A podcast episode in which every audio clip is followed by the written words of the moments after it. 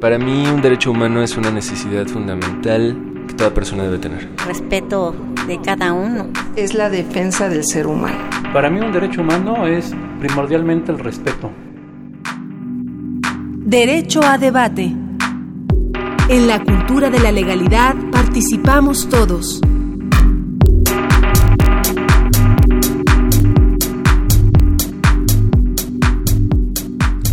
Hola, ¿qué tal? Muy buenos días, les habla Diego Guerrero y como cada lunes estamos en Derecho a Debate, en la cultura de la legalidad, participamos todos y el día de hoy nos va a acompañar en el programa el doctor Diego Valadez, quien es investigador titularse de tiempo completo en el Instituto de Investigaciones Jurídicas de la Universidad Nacional Autónoma de México, quien en unos minutos presentaré y hablaré sobre su currículum. También en la conducción el día de hoy me acompaña Erendira Noemí Ramos Vázquez, especialista en Derecho Constitucional Internacional en los Derechos Humanos con la mención honorífica de la Facultad de Derecho de la Universidad de Colima. Como cada lunes nos acompaña un, estudiante que son la esencia principal de esta nuestra Universidad Nacional Autónoma de México. Erendira, un placer que estés con nosotros el día de hoy en Derecho a Debate. Muchas gracias. Es un verdadero gusto estar compartiendo este espacio con tan distinguido jurista. Para mí es, es un privilegio poder eh, construir en la materia y agradezco mucho que me hayas invitado a ser parte de esto. Pues le agradecemos a Erendira y le aprovechamos para hacer la invitación a todos los estudiantes que nos escuchan para que a través de las redes sociales, ya sea en, Twitter, arroba Derecho a Debate, en Facebook también estamos en Derecho a Debate, se comuniquen con nosotros para que estén con nosotros aquí en cabina. Y bueno, eh, antes de entrar en materia, escuchemos qué pasó a lo largo de la semana en los derechos humanos. Estas son tus derechos en breve. Escuchemos. Tus derechos en breve. On this day, the Paris Agreement on Climate Change enters into force. It is a historic day for people and the planet. El 4 de noviembre entró en vigor el Acuerdo de París, instrumento internacional que establece las bases para una sociedad sustentable y baja en emisiones de carbono. La CNDH señala la importancia de la efectiva implementación del Acuerdo de París y su vínculo con el goce y disfrute de diversos derechos humanos, entre ellos los relacionados con la protección de la vida, la salud, la integridad personal, la alimentación, un medio ambiente sano, la vivienda y el acceso a la información y la participación. Por ello hace un llamado a todas las autoridades para que en el ámbito de sus atribuciones contribuyan de manera coordinada a atender los compromisos bajo el Acuerdo de París.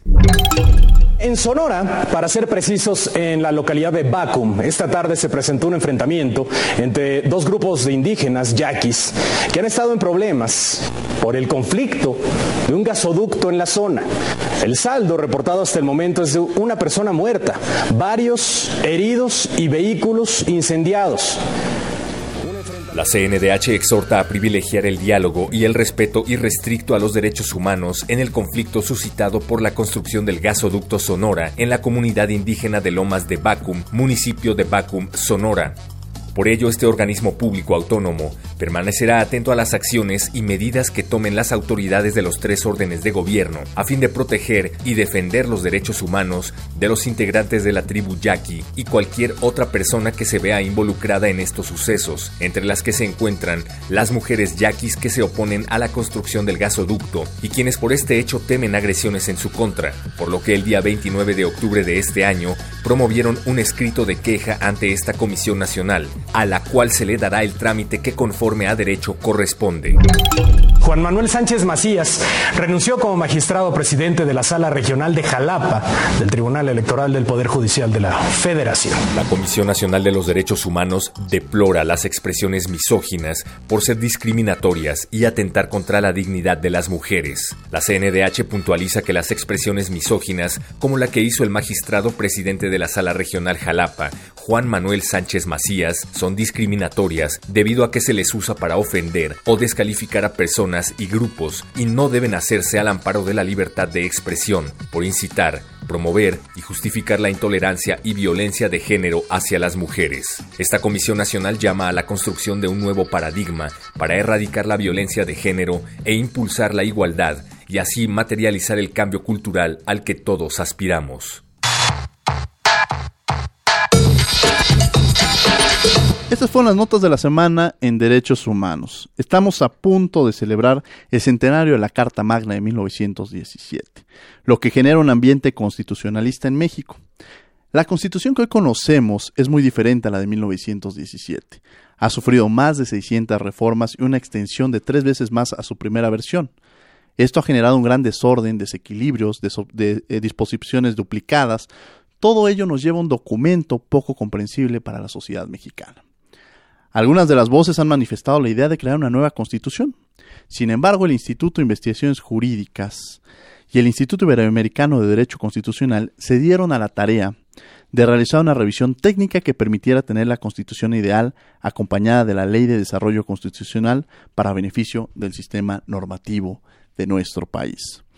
Para hablar de este tema tendremos el día de hoy al doctor Diego Valadez, quien es eh, doctor en Derecho por la Universidad Complutense Madrid, autor, entre otros, de los libros La dictadura constitucional en América Latina, La Constitución reformada, Constitución y política, El control del poder, Constitución y democracia, Problemas constitucionales del Estado en Derecho, El gobierno de gabinete, el parlamentarización del sistema presidenciales, problemas y perspectivas del sistema presidencial mexicano, perfiles académicos, la Constitución y la realidad, ha sido profesor investigador desde 1968 y ha impartido la Cátedra de Poder Legislativo en la, en la Unidad de Estudios de Posgrado de la Facultad de Derecho. Es miembro del Colegio Nacional del Colegio de Sinaloa, de la Academia Mexicana de la Lengua y de la Academia Mexicana de Ciencias, de la Academia Nacional de Ciencias Morales y Políticas de Argentina, de la Academia Nacional de Derecho y Ciencias Sociales de Córdoba, presidente del Instituto Iberoamericano de Derecho Constitucional y vicepresidente de la Sociedad Europea de Cultura. Es investigador del Instituto de Investigaciones Jurídicas de la UNAM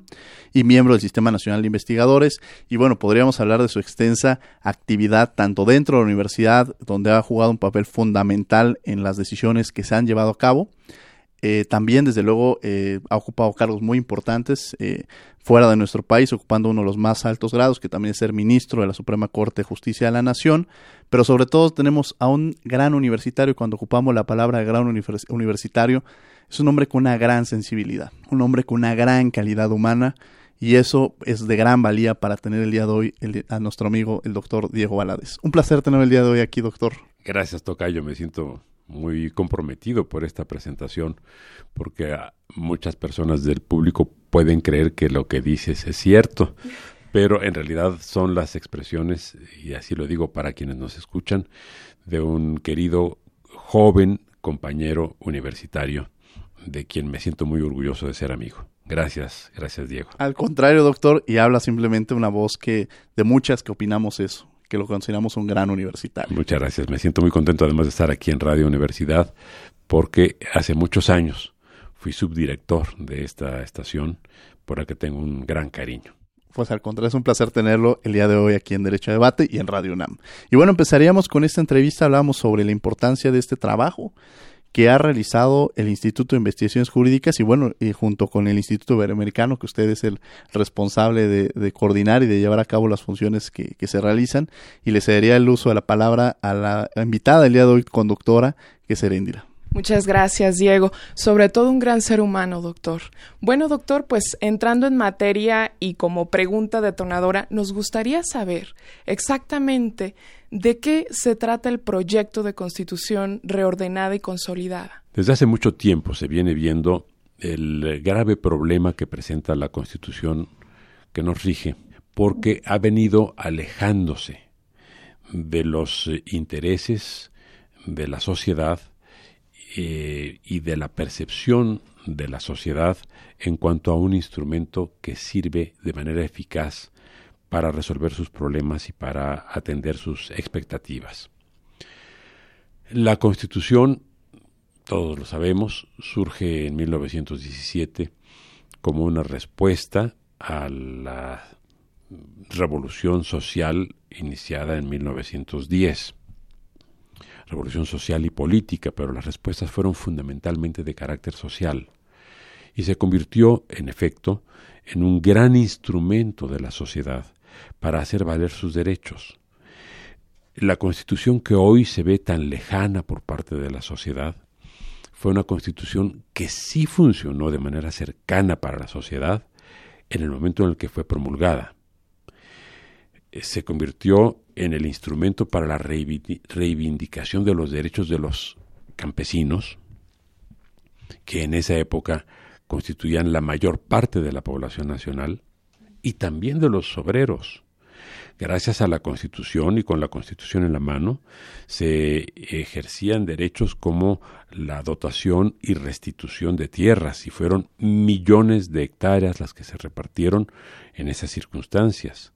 Con la Constitución en la mano, los trabajadores pedían contratos colectivos de trabajo, el respeto por su jornada diaria, el salario mínimo que la Constitución planteaba y muchos otros derechos que acompañaban tanto las reivindicaciones de los campesinos como de los obreros.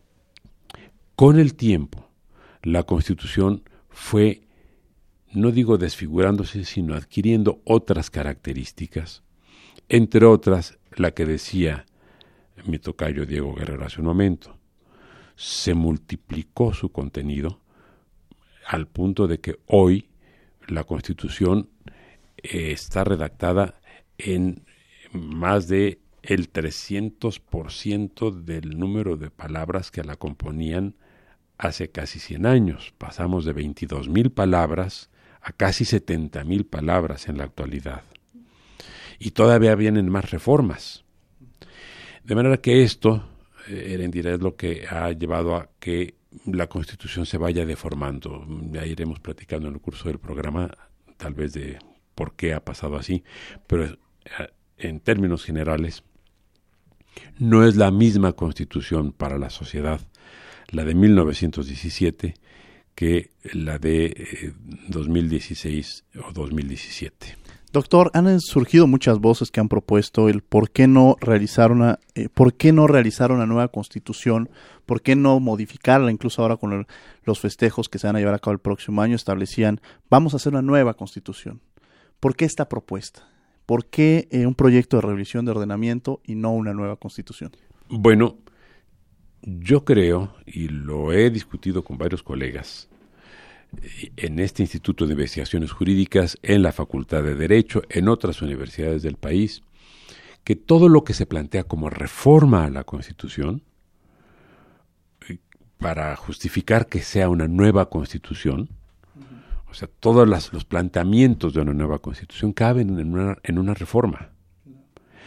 Eh, si se piensa en régimen de gobierno, se puede incorporar como reforma. Si se piensa en modificaciones en materia de justicia, si se piensa en modificaciones en materia de régimen económico, si se piensa en modificaciones en cuanto a nuevas formas de llevar a cabo el federalismo, por solo mencionar algunos ejemplos, todo cabe como reforma. ¿Por qué no una nueva constitución? Primero porque, repito, no se necesitaría para incorporar nuevas instituciones. Y segundo, porque sí se podría abrir, como está ocurriendo con el caso de la Constitución de Ciudad de México, un panorama de debates que lleve a desfigurar lo que hoy tenemos de una manera inclusive más aguda. Una nueva constitución implicaría que discutiéramos temas que en este momento se consideran superados, como por ejemplo el del Estado laico. Y nadie garantiza que en las condiciones actuales del país no tengamos retrocesos en materias tan sensibles como esa, como el Estado laico.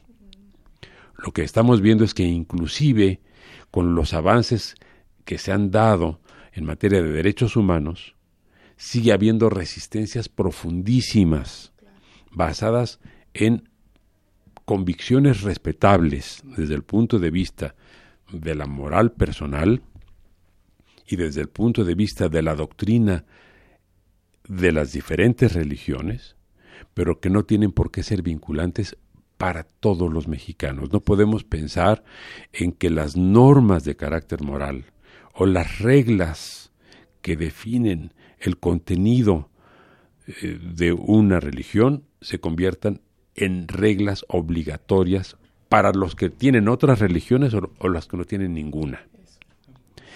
Eso lo podríamos perder y creo que es un riesgo muy grande que no vale la pena correr cuando lo que queremos corregir, que son los aspectos de naturaleza fiscal, financiera, eh, de gobierno, federal, municipal, puede hacerse sin una nueva constitución. Y quizá yo, retomando esa misma pregunta, doctor, usted hablaba sobre estas grandes reformas que se pudieran llevar a cabo en este nuevo contexto. Habló sobre una fiscal, habló sobre una de gobierno. Quizá pudiera ser puntual específicamente por dónde usted consideraría que deberían llevarse a cabo estas reformas. Con todo gusto, por ejemplo, en materia fiscal. Desde 1857, la Constitución establece que los mexicanos estamos obligados a contribuir de manera proporcional y equitativa. Esto es, la fiscalidad se basa en el criterio de proporción y de equidad. Los nuevos criterios en materia fiscal no se basan en un criterio de proporcionalidad, sino de progresividad. Porque cuando se discutió esto en el siglo XIX, la brecha social y económica en México y en el mundo no alcanzaba las dimensiones que tiene hoy, que son proporciones o dimensiones globales, planetarias. El nivel de riqueza que hay hoy acumulado en el mundo, en todos los países, frente al nivel de pobreza, no tiene paralelo con lo que se daba en el siglo XIX. Y entonces el criterio de proporcionalidad sonaba realista. Hoy tiene que ser un criterio de progresividad. No tiene por qué establecerse que pague el 35%, por decir algo, el que gana un millón de pesos y que pague el 35% el que gana 100 millones de pesos o 500 millones de pesos. El que gana un millón de pesos está bien que pague el 35, pero el que gana 100 millones de pesos debe pagar mucho más, el 50 o el 55. Vaya, estoy hablando un poco sobre la mesa. Este criterio de progresividad en materia fiscal es el que se tiene en cuenta en este momento en los pocos países que incluyen las bases de fiscalidad en la Constitución, porque eso tampoco es materia constitucional en la mayor parte de los sistemas contemporáneos. La mayor parte de los sistemas contemporáneos regulan su fiscalidad por medio de leyes, no de la Constitución. Y luego, ese criterio, esa norma de textura tan abierta como la de equidad, pues permite que los eh, grandes despachos que manejan cuestiones de naturaleza fiscal en el país, prácticamente en todos los casos, demuestren que se afecta el principio de equidad creo que la fiscalidad debe ser tratada de otra manera. Pero me preguntabas, Diego, por qué otras, otros cambios. Yo creo que el más importante, el que está esperando el país desde hace ya varias décadas, es el de régimen de gobierno. ¿Por qué? Porque tenemos una clara asimetría entre lo que hemos avanzado en cuanto a pluralismo y al reflejo de la pluralidad de la sociedad en el Congreso Federal y en los Congresos estatales, mientras que el gobierno se ha quedado rezagado. Y entonces tenemos hoy que en el Congreso de la Unión, eh, como ocurre en, buena parte de los congresos estatales, más de la mayoría corresponde a la oposición, a los partidos de oposición, con relación al partido que hace gobierno y el partido que hace gobierno, con un 30 o con un 35% del apoyo, dispone del 100% del poder. Esta es una asimetría democrática que ya resulta disfuncional. Y por otra parte, lo que ocurre en el Congreso no repercute en el gobierno, de manera que ni el Congreso eh, eh, controla políticamente los actos de gobierno, lo cual eh, representa un déficit democrático importante, ni lo que se propone en el Congreso tiene efectos en cuanto a las decisiones de gobierno. Si vemos cuántos puntos de acuerdo son aprobados en cada sesión de las cámaras de diputados y de senadores, veremos que son muchísimos los puntos de acuerdo traducen una opinión mayoritaria del Congreso con relación a una decisión política. ¿Cuántos puntos de acuerdo son atendidos por el gobierno? Creo que no es hiperbólico decir que ninguno.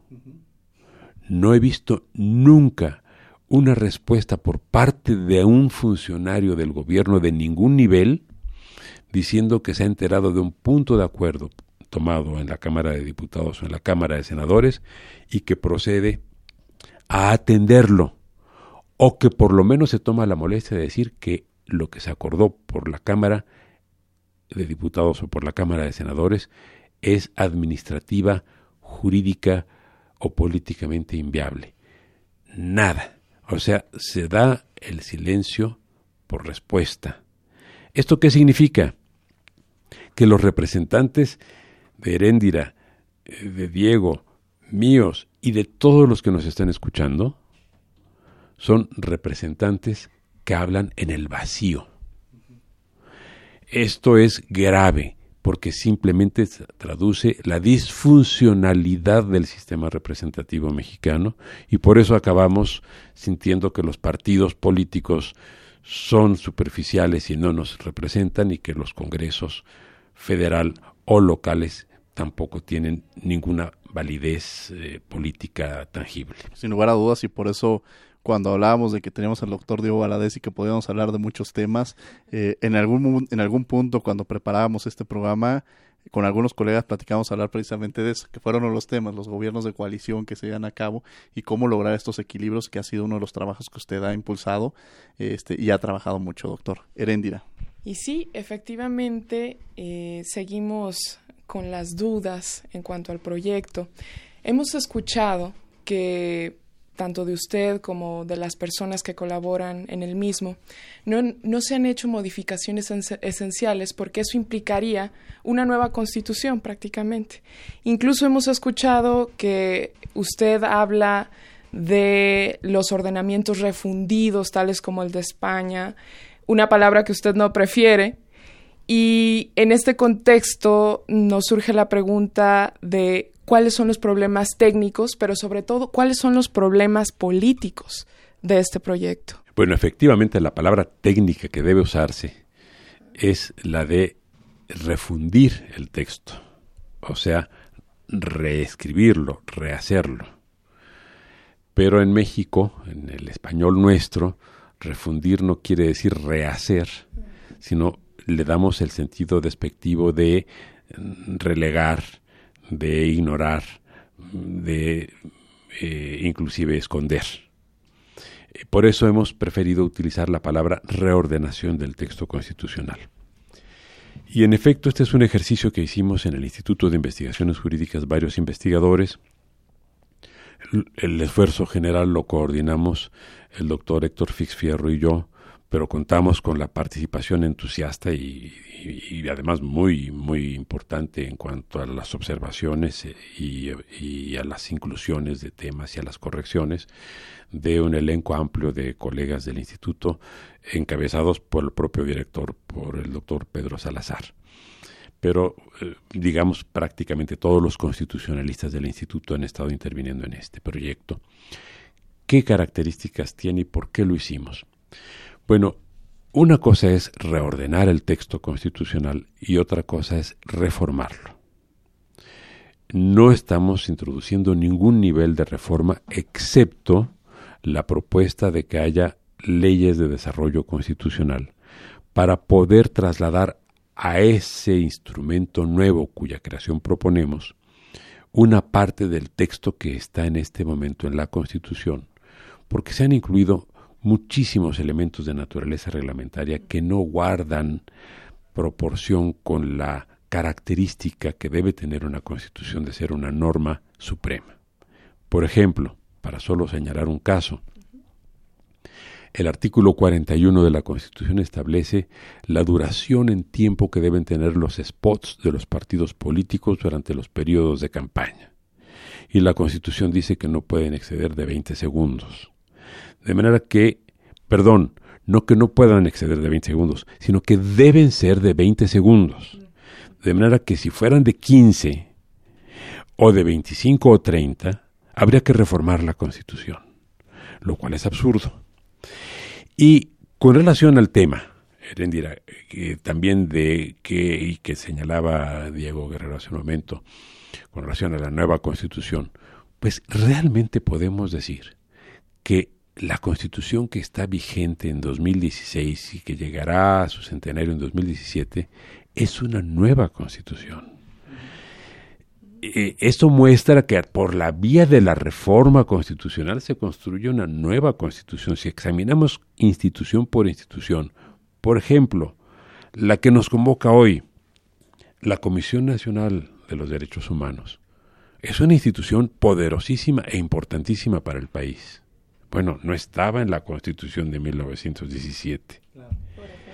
Y si vemos tantas otras instituciones como el Instituto Nacional Electoral, como el, Instituto Nacional de Acceso a la Información, como la composición misma de la Cámara de Diputados y de la Cámara de Senadores, veremos que son totalmente distintas de las que se previeron en 1917. Entonces, a quienes plantean la necesidad de una nueva constitución, también les digo, esa nueva constitución ya existe. Mejor reformemos la nueva constitución. Doctor, usted nos mencionaba y lo voy a retomar con, voy a unir dos preguntas que se hacen vinculadas. La primera es, eh, usted mencionaba que han participado muchos académicos del Instituto de Investigaciones Jurídicas, que hubo un consenso interno de alguna manera para hacer esta propuesta. ¿Cómo ha sido recibida, por un lado, esta propuesta entre los sectores de los legisladores, los políticos, los académicos, eh, los propios miembros del Poder Judicial que han llegado a conocer esta propuesta? ¿Cómo la han visto? Y por otro lado, que también va muy unida, relaciona cómo la han visto, va en el sentido también de quienes van a, quien tendrían la responsabilidad de retomarla sería el Poder Legislativo. Entonces, en ese camino, ¿cómo cuidar que en el transcurso de cuando llega a las manos del Poder Legislativo no le hagan eh, modificaciones que en un momento dado lleguen a desvirtuar la propuesta en concreto que están presentando ustedes. Esto último, eh, querido Tocayo, no nos preocupa que hagan cambios eh, a la propuesta que hicimos. Esto último eh, querido Tocayo, no nos preocupa que hagan cambios eh, a la propuesta que hicimos, no nos preocupa. nosotros hemos considerado que se trata esencialmente de, eh, hablando en términos académicos, de una ponencia. O sea, hemos hecho una propuesta que admitimos que pueda tener muchas posibilidades de ser mejorada, admitimos que pueda contener errores que no hayamos detectado entre los miembros de la comunidad, porque además de los constitucionalistas, este proyecto ha sido conocido por todos los integrantes del instituto, eh, eh, investigadores, técnicos, becarios, y todos han opinado. Y con relación a los integrantes del Congreso y a las eh, fuerzas políticas, la respuesta que puedo dar es en el sentido alentador de que ha sido bien recibido. Tanto así que la edición que se hizo, y ya estamos en la segunda edición y estamos preparando la tercera, ha sido eh, una coedición del Instituto de Investigaciones Jurídicas con la Cámara de Diputados y con la Cámara de Senadores. De suerte que ha habido una buena recepción por parte de esos eh, órganos del poder. Cuando se trata de los partidos políticos, hemos tenido reuniones con todos los partidos políticos y hemos encontrado también una aceptación eh, muy estimulante por parte de los partidos en cuanto a lo que se plantea hacer como mecánica, por lo menos de reforma. esto es de reestructuración de la norma constitucional. Pero de ahí a que se tome la decisión política de dar el paso en el sentido de la eh, reordenación del texto falta todavía. Ahora, yo espero que sea esta una buena sorpresa que podamos tener los mexicanos el día 5 de febrero de, mil, de 2017. Yo tengo confianza en que las fuerzas políticas eh, tengan la sensibilidad para que en el momento mismo en el que se celebre el centenario de la Constitución, se convoque al Congreso para que se aboque al examen, en principio, de una propuesta de reordenación del texto y enseguida a recoger las diversas propuestas sobre reforma del texto reordenado. La reordenación es clave. Miren, estamos hablando de derechos humanos y de la Comisión de Derechos Humanos. Cuando yo a mis alumnos o yo en el extranjero con otros colegas les explico que la Comisión Nacional de los Derechos Humanos es un órgano constitucional autónomo, me preguntan, ¿y entonces por qué está en el capítulo del Poder Judicial? Y cuando hablamos de la Procuraduría General de la República, que por cierto ya no existe en la Constitución, pero sí en la realidad, mientras que la Constitución se refiere a una Fiscalía autónoma que existe en la Constitución, pero no en la realidad, también las personas que leen la Constitución dicen, a ver, pero si la Constitución ya no se refiere a la Procuraduría y se refiere a la Fiscalía, y además dice que la Fiscalía es autónoma, y resulta que también está dentro del capítulo del Poder Judicial. Bueno, pues todo lo que tenemos que hacer es reordenar y poner cada cosa en su sitio. Y entonces abrimos, y ese fue un, es una de las aportaciones del proyecto elaborado por el Instituto, una nueva forma de estructurar y de organizar dónde debe estar cada materia y evidentemente la Comisión de Derechos Humanos ya no está en el capítulo del Poder Judicial y la Fiscalía de la, de la República tampoco. Muchas gracias, doctor. Estamos en Derecho a Debate, en la cultura de la legalidad participamos todos. Los invitamos a que nos sigan a través de nuestras redes sociales. Estamos en arroba Derecho a Debate. En Facebook estamos en Derecho a Debate y estamos con el doctor Diego Valadez, quien es investigador del Instituto de Investigaciones Jurídicas de la UNAM, quien nos está hablando sobre esta propuesta que presentó el Instituto de Investigaciones Jurídicas sobre un reordenamiento de la Constitución. Y el día de hoy me acompaña también en la conducción eh, Erendira Noemí, quien es eh, eh, becaria en el Instituto de Investigaciones Jurídicas y que se ha dedicado mucho al tema de derechos humanos, a quien agradezco que me acompañe el día de hoy. Y bueno, doctor, eh, seguimos con esta entrevista relacionada sobre eh, nos está hablando sobre esta importancia, este reordenamiento que ha tenido la propia Constitución, este trabajo que han venido realizando, cómo ha sido visto por los diversos poderes legislativos, cosa que vemos que ha sido bien arropada y esperemos que siga en ese camino. Y aprovechamos por el comentario que hacía el doctor Diego Valadez para ocupar estos micrófonos y sumarnos a ese llamado que hace el doctor Diego Valadez para que, con ese deseo de que en el 2017 esta propuesta la veamos puesta dispuesta en el Congreso de la Unión. Le cedo el micrófono a nuestra amiga Erendira que nos acompaña el día de hoy. Muchas gracias y ojalá que así sea, doctor. Mire, también eh, han surgido algunas preguntas en cuanto a o en relación con la justificación que se hace del proyecto, sobre todo porque eh, a grandes rasgos es una modificación, es una corrección estética, ¿por qué no? Y de tipo técnico, ¿no? Así es, las dos cosas, y las dos cuentan. Y las dos cuentan muy bien, estética y, y, técnica. Entonces, dentro de la justificación que se hace en el proyecto, se dice que esto tendrá un impacto en la vida cotidiana de las personas y también en el fortalecimiento de la cultura constitucional. ¿De qué forma, de qué manera exactamente sería este impacto en términos prácticos? Ah, bueno, eso es importantísimo, Erendira, y además también corresponde a la vocación de este programa, en el que se discuten justamente los términos de una nueva cultura eh, de la legalidad y en general cultura jurídica. Uno de los elementos clave para que una constitución tenga todos los efectos que de ella se esperan es que haya una adhesión espontánea del gobernado con relación, o del destinatario de la norma con relación a la norma suprema. Es evidente, y todos lo sabemos, que el último reducto en cuanto a la aplicación de la norma es la coacción. Pero antes de llegar a la coacción, que se da solo en los casos donde se da, donde se produce o una resistencia o una desviación de lo preceptuado, lo normal es que haya una adhesión espontánea al ordenamiento jurídico y muy particularmente a la Constitución. Esto está interrumpido entre nosotros.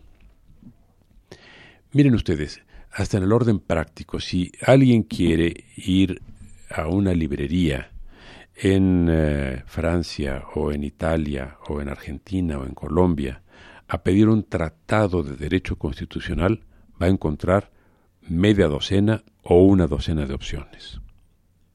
Si un mexicano va a una librería del país y pide un tratado de derecho constitucional, va a encontrar que no existe ninguno.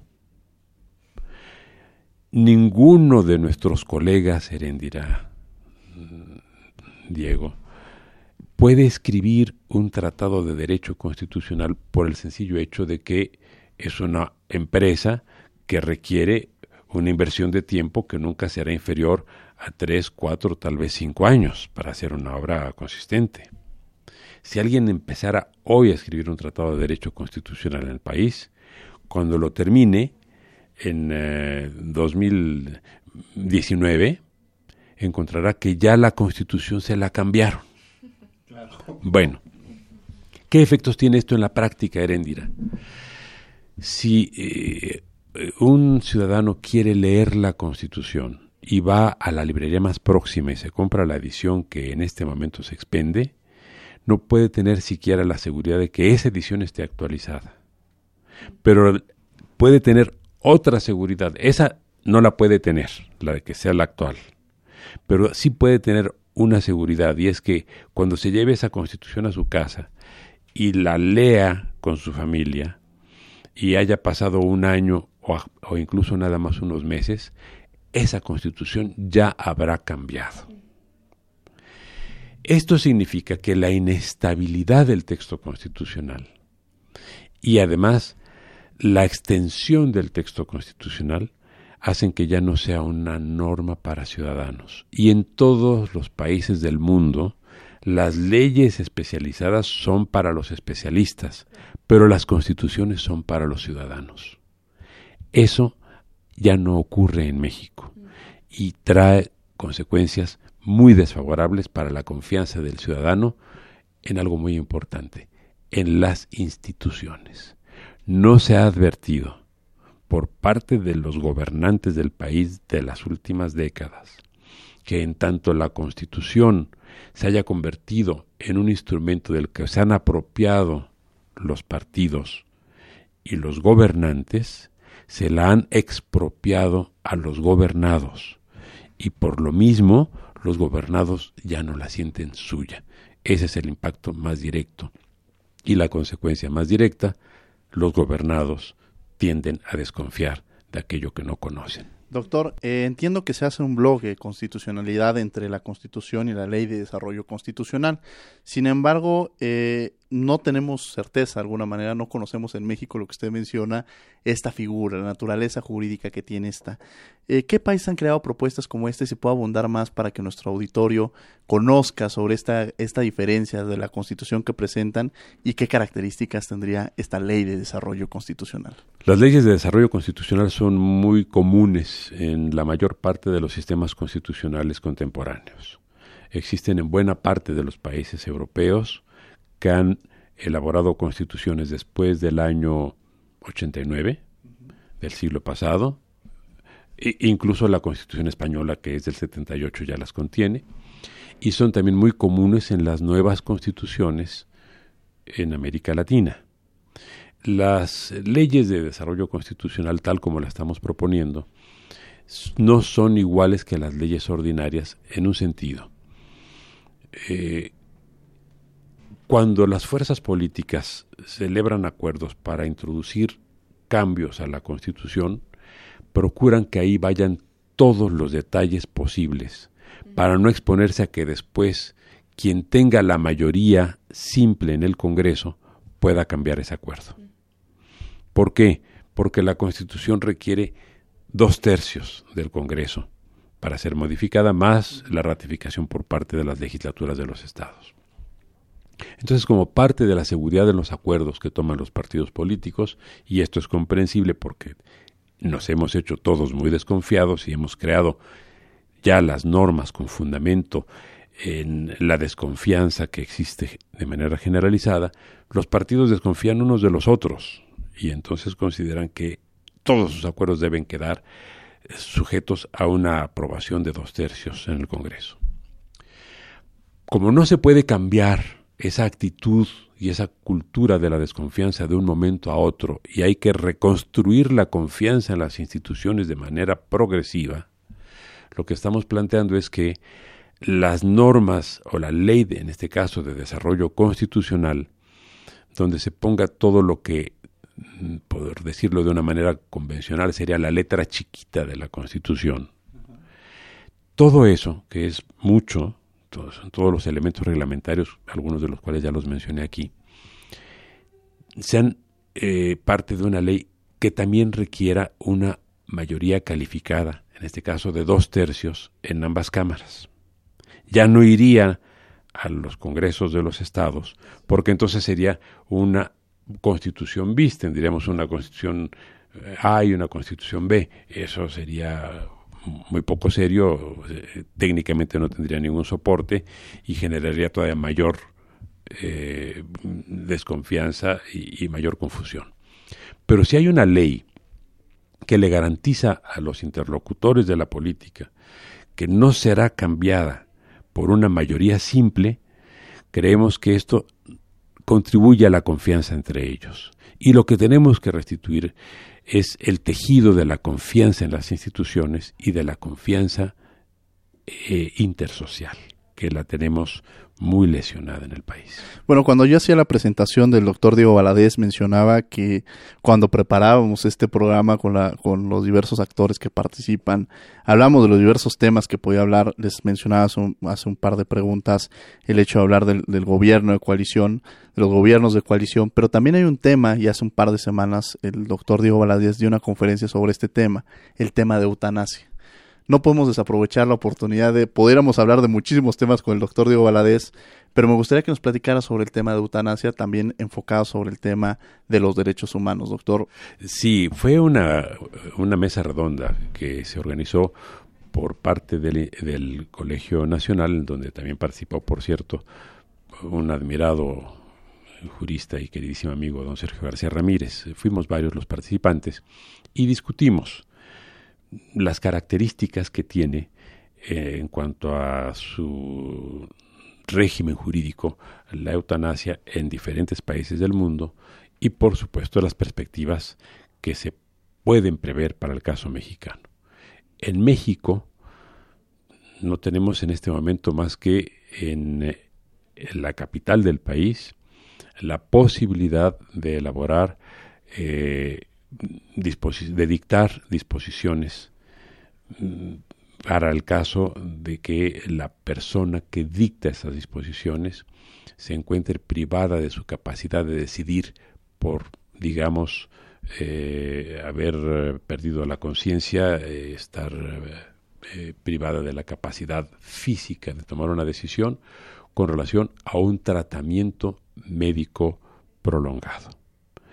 Entonces, estas declaraciones de voluntad anticipada para dar instrucciones a la familia y a los médicos en cuanto a que alguien no quiere ser sometido a un tratamiento por tiempo indeterminado que ya no tenga viabilidad en cuanto a que no le va a restablecer la salud ni siquiera muchas veces la conciencia, existe solo en esta ciudad. Y se plantea que las declaraciones anticipadas de voluntad existan en todo el país como ocurre en la mayor parte del mundo ya en este momento. Ahora, esto todavía no es hablar de eutanasia, es simplemente hablar de la cesación de un tratamiento que ya resulta inútil para restablecer la salud de una persona que se encuentra, por decirlo en términos convencionales, en estado de coma. Pero el tema que nos interesa más, porque es un tema que atañe a los derechos humanos y que está vinculado directamente con el concepto de dignidad de la persona, es el de la eutanasia activa, esto es, el suicidio asistido. Debo decir que en este momento solo nueve países del mundo lo aceptan y lo tienen, por tanto, regulado. Los que tienen mayor experiencia normativa en esto son eh, Países Bajos y Bélgica pero también ha encontrado eco importante y creciente en Estados Unidos, donde comenzó aceptándose en el estado de Washington y hoy también lo practican en Oregón y en California. Va también por la vía jurisprudencial siendo aceptado en países como Colombia, en nuestro hemisferio, y con ciertas, eh, ciertos niveles de tolerancia en países como eh, Uruguay. Se discute en Japón y por la vía jurisprudencial también ha sido aceptada la aplicación de la eutanasia, o sea, del suicidio asistido en ese país.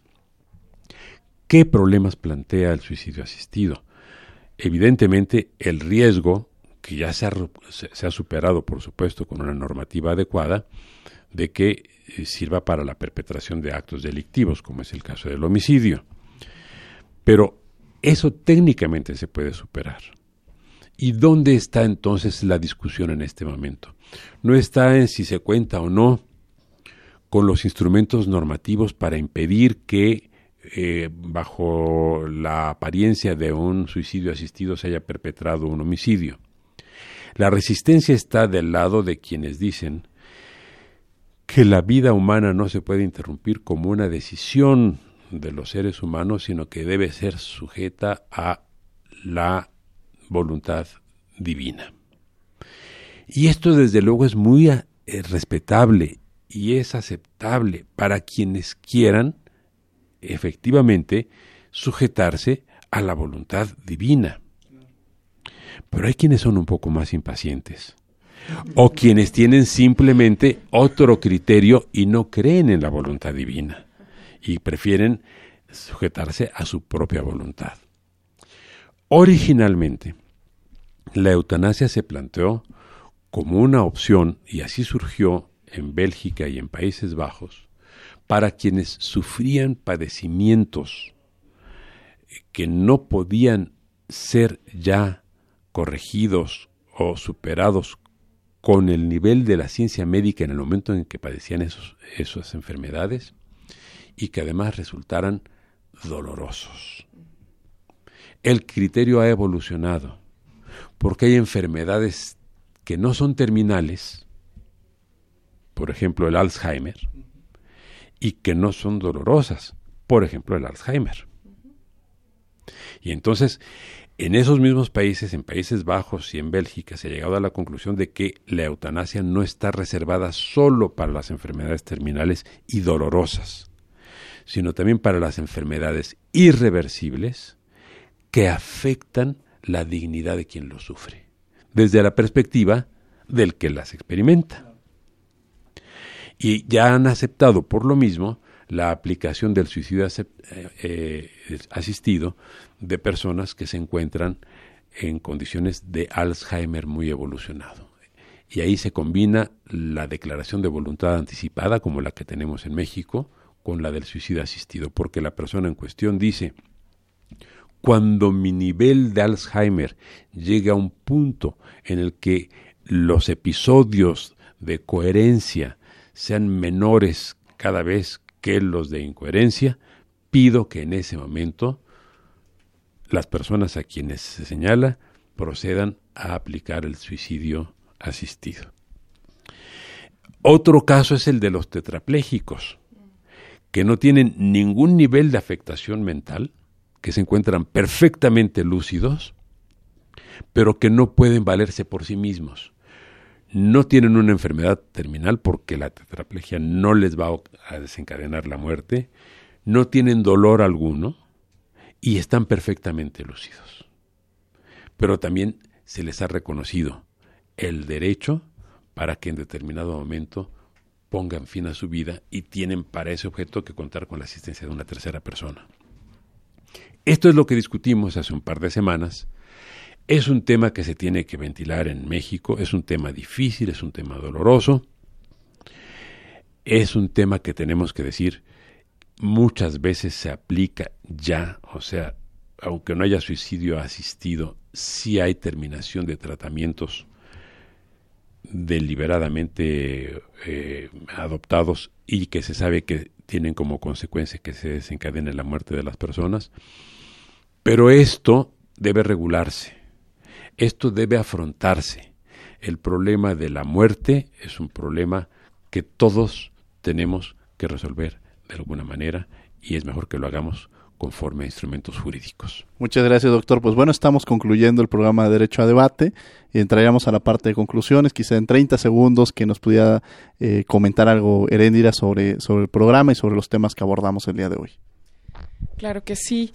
Mm, definitivamente, en cuanto a la eutanasia, estamos eh, hablando de un tema muy delicado, eh, quizá equivalente al aborto u otros temas que se están discutiendo en la escena nacional.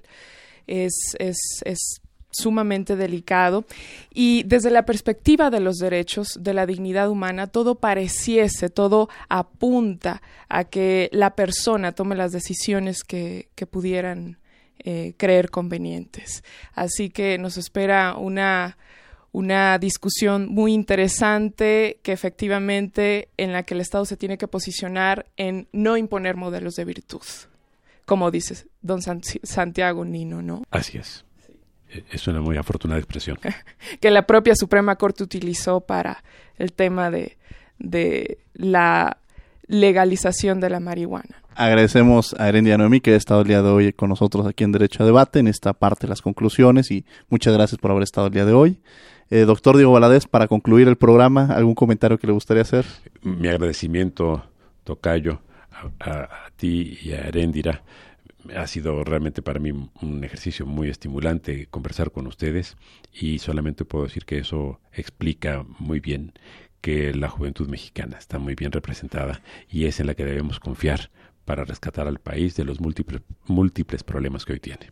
Pues bueno, yo le quiero agradecer a Indira por habernos acompañado el día de hoy, muy especialmente al doctor Diego Valadez, a quien sabe que le tengo un especial afecto, cariño, admiración y un reconocimiento por el universitario que es, que sin lugar a dudas nos motiva. Usted mencionaba esta parte de, de, la parte de la juventud. La juventud se motiva con personalidades como usted para que sigamos este camino y una responsabilidad. En esa motivación recae una responsabilidad del trabajo que han realizado. Entonces, muchas gracias. Y los hombres de mi edad nos motivamos cuando vemos jóvenes como usted. Muchas gracias, querido doctor. Bueno, el día de hoy estuvimos en Derecho a Debate. Eh, participamos en los controles técnicos Ernesto Díaz, en redes sociales Karina Méndez y Sofía Cedeño, en producción mi querida Jessica Trejo, al micrófono estuvo su servidor Diego Guerrero y Erendira Ramos, y bueno, como tuvimos invitado a un gran universitario, como lo mencioné anteriormente, el doctor Diego Valadez, no olviden que nos escuchamos de ley el próximo lunes a las 10 de la mañana. Esto es Derecho a Debate. Radio UNAM y la CNDH presentaron Derecho a Debate. En la cultura de la legalidad participamos todos.